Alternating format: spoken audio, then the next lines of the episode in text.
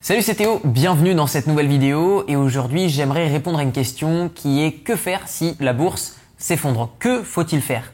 Eh bien je vais vous dire dans cette vidéo ce que moi je m'apprête à faire quand la bourse s'effondrera puisque quoi qu'il arrive, la bourse s'est déjà effondrée de nombreuses fois, les marchés boursiers se sont crachés de nombreuses fois et continueront de le faire. Donc quoi qu'il arrive, un crash, c'est simplement une phase d'un cycle boursier. Donc il ne faut pas en avoir peur, il faut simplement se préparer, l'appréhender pour lorsqu'elle arrivera et elle arrivera pouvoir rentrer sur les marchés.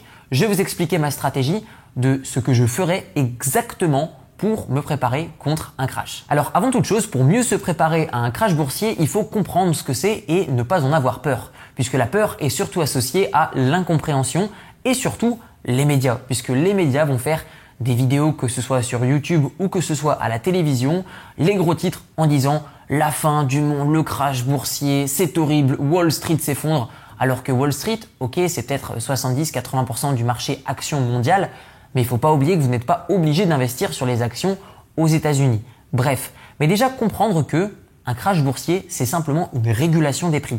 C'est-à-dire que au travers d'un cycle boursier, eh bien, il va y avoir des investisseurs qui vont investir un petit peu au départ d'une manière rationnelle, mais au fur et à mesure du temps, ils vont devenir un petit peu fous. Ils vont décorréler en fait le prix d'une action avec sa valeur réelle. Et en fait, un crash, c'est quoi? C'est simplement la recorrélation entre le prix et la réelle valeur d'une action, c'est-à-dire de combien est-ce qu'elle va réellement vous rapporter en tant qu'investisseur. Puisque je le rappelle, il y a deux manières surtout de gagner de l'argent en bourse. La première manière, c'est d'acheter des actions dans le but de les revendre avec, dans l'espoir de les revendre plus cher, avec une plus-value ou alors vous allez conserver les actions, donc des titres d'entreprise qui vont vous reverser des dividendes, puisque je le rappelle, quand on achète une action, on devient une infime partie propriétaire d'une entreprise. Il ne faut pas voir simplement une action comme des chiffres sur un ordinateur, mais vous devenez propriétaire d'une petite partie d'une entreprise. Première chose que je vais faire lorsque le nouveau crash boursier va arriver, eh bien c'est très simple, je vais essayer de comprendre déjà d'où il provient. Est-ce que c'est un mouvement simplement de foule suite à une annonce ou plusieurs annonces dans les médias ou est-ce que ça va être réellement des mouvements de fonds d'investissement? C'est très simple, lorsque vous regardez les marchés boursiers, vous allez pouvoir analyser ce qu'on appelle le volume de transactions. Entre guillemets, admettons que vous avez très peu de petits volumes qui sont échangés tous les jours, cela signifie que c'est un mouvement de foule. Donc c'est monsieur et madame tout le monde, par exemple, qui vont acheter des crypto-monnaies du jour au lendemain, qui vont se lancer dessus. Ça, c'est mouvement de foule. À l'inverse, par exemple, un fonds d'investissement qui sent qu'il va y avoir un crash boursier, ou par exemple, il sent que l'État va pas être en mesure de rembourser, par exemple, des obligations d'État. Eh bien, un fonds d'investissement, par exemple BlackRock, pour ne citer que lui, qui est un fonds d'investissement de 10 000 milliards de dollars, il me semble, donc 10 trillions, juste un des plus gros au monde, eh bien, en fait, si eux déplacent de l'argent, vous vous rendez compte que l'impact sur les marchés financiers sera instantané et brutal pour une entreprise. Et donc en fait, il est intéressant de voir dès le début si c'est un gros fonds d'investissement qui va retirer son capital pour le déplacer ailleurs ou est-ce que c'est monsieur et madame tout le monde qui déplace son argent. Vous comprenez bien que si c'est monsieur et madame tout le monde, ben, le mouvement, le crash financier n'est pas réellement fondé sur des analyses puisque c'est un peu monsieur et madame tout le monde qui gèrent leur épargne au quotidien. Et par contre, si à l'inverse, ça va être des gros volumes qui vont être échangés d'un seul coup par un fonds d'investissement, ça va être euh, un peu plus sévère que euh, monsieur et madame tout le monde qui va échanger un petit peu euh, ses actions qu'elle va acheter un petit peu au hasard. Donc, première étape, comprendre euh, est-ce que le crash est fondé ou est-ce que c'est plus émotionnel par rapport aux médias. La deuxième chose que je vais faire lorsque le prochain crash boursier va arriver, eh bien en fait, c'est ni plus ni moins de continuer à appliquer mon plan. J'aime bien dire que si vous souhaitez réussir en bourse, c'est 90% dans la préparation et 10% dans l'action immédiate si les marchés venaient à changer. Mais vous devez investir en bourse en fonction de votre stratégie et pas en fonction du marché. Donc si vous n'investissez pas parce que vous avez une mauvaise stratégie, vous comprenez que vous devez la changer. À l'inverse, si vous investissez uniquement lorsque les marchés euh, sont euh, favorablement euh, bons pour vous en fonction de votre stratégie, c'est qu'à mon avis, vous devez revoir peut-être quelque chose. Donc moi, je vous invite vraiment à être hyper concentré sur la stratégie et vraiment déconnecter des émotions. Et pour ça, il y a une méthode qui est très simple, c'est le fait de se constituer un fonds de sécurité, de ne pas l'utiliser. Moi, personnellement, j'ai toujours 6 mois d'avance sur mes dépenses et je vis uniquement de mes revenus immobiliers. Ce qui fait que tous les revenus que je vais générer, que ce soit dans mon business ou ceux dans l'immobilier que je ne vais pas utiliser dans mon style de vie, vont partir sur des actions, des ETF qu'on appelle également des trackers et également dans des obligations d'entreprise. Donc, si la bourse s'effondre, cela veut dire que les prix des actions ou le prix des trackers, le prix des ETF, le prix des obligations d'entreprise va diminuer. Et donc, si vous n'avez pas besoin de gagner de l'argent, de sortir de l'argent immédiatement grâce à un fonds de sécurité, eh bien, en fait, vous ne faites pas ce qu'on appelle une validation de perte. Puisque, admettons, vous avez une entreprise sur laquelle vous avez investi, vous avez acheté l'action, elle vaut 100 euros. Le marché en bourse s'effondre, il perd 50%. L'action de votre entreprise vaut maintenant 50 euros est-ce que vous avez besoin de valider cette perte? Puisque tant que vous n'avez pas vendu, vous n'avez pas perdu d'argent. Au contraire, si vous gardez cette action, même si elle vaut 50 euros ou même 20 euros, eh bien du coup vous la conservez, donc du coup vous continuerez de toucher des dividendes périodiquement. Donc concentrez-vous sur votre plan, vous devez acheter et conserver des actions, et si à jamais à l'avenir vous souhaitez les vendre, attendez, soyez patient.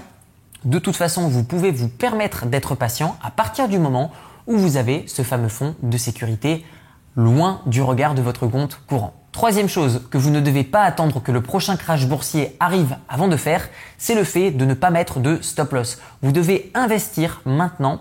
Pourquoi? Parce que vous devez comprendre que vous avez un manque à gagner déjà le fait que votre argent ne travaille pas, mais en plus de ça, vous avez l'inflation qui s'applique sur les liquidités que vous avez. C'est pour ça que je ne recommande pas d'avoir un fonds de sécurité qui va être pendant des années. Vous ne devez pas couvrir des années de dépenses mensuelles. Pourquoi? Parce que si votre valeur, si la valeur de vos euros, de vos dollars, de vos yens, peu importe la monnaie que vous avez, diminue, eh bien vous avez perdu de l'argent. L'inflation en Europe est approximativement entre 1 à 2% par an. Donc comprenez que le fait de ne pas investir vous fait perdre de base entre 1 à 2% par an, plus le fait de ne pas investir vous fait perdre approximativement entre 5 à 10% par an. Si vous cumulez les deux, vous comprenez que garder votre argent et ne pas l'investir vous fait perdre approximativement, je dirais, entre 7 à 12% par an de votre capital. Donc investissez mais pas avec des stop loss. Pourquoi? Parce que si un crash boursier arrive, et ça arrivera, et eh bien du coup, si votre stop loss se déclenche, vous avez validé une perte. Qu'est-ce qu'un stop loss? C'est le fait que lorsque vous allez acheter une action, vous allez dire, ok, je l'achète à 100 euros, mais si l'action descend en dessous de 80 euros, revendez l'action automatiquement même si je suis en train de dormir par exemple.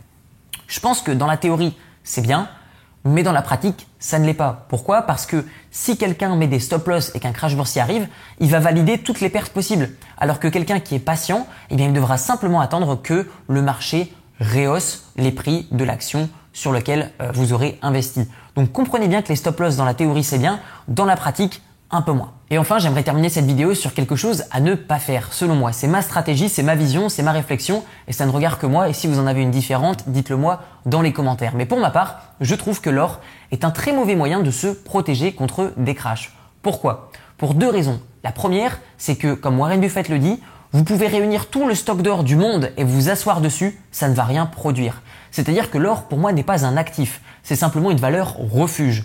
Donc pour moi, le fait d'investir sur quelque chose qui ne rapporte pas d'argent, eh bien, ça ne, ça ne sert à rien, ça ne va pas m'intéresser.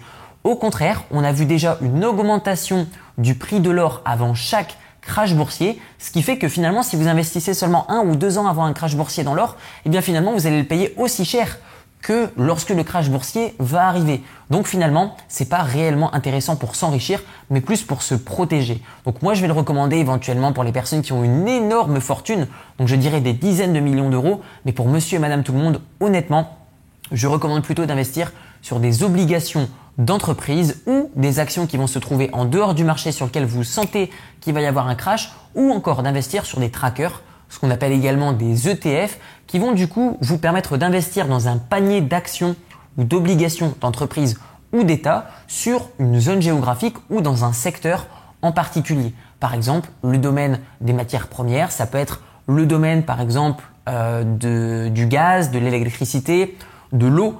Et toutes ces choses qui sont finalement des besoins basiques, des besoins élémentaires, eh bien, seront toujours vous protéger contre la crise. Pourquoi? Parce qu'il y aura toujours des besoins. Même chose dans l'immobilier. Si vous investissez sur un tracker qui investit dans l'immobilier et qui vous reverse une partie des loyers, c'est ce qu'on appelle investir dans l'immobilier en bourse, eh bien ça, ça vous protège contre les crashs boursiers. Pourquoi? Parce que tout simplement, le marché immobilier est très décorrélé des crashs boursiers. Encore une fois, faites attention, vous devez investir en fonction de là où est-ce que vous avez une analyse, là où est-ce que vous comprenez que vous investissez. Bref, dites-moi également dans les commentaires comment est-ce que vous vous faites pour vous protéger contre la prochaine crise qui de toute manière arrivera puisque ça fait partie d'une phase d'un cycle. Donc dites-le moi dans les commentaires comment est-ce que vous faites pour vous protéger? Et vous retrouverez dans la description de la vidéo une série de 4 vidéos sur YouTube qui vous apprendra comment faire pour investir en bourse. On se retrouve de l'autre côté, merci pour votre attention et on se retrouve sur les vidéos. Ciao ciao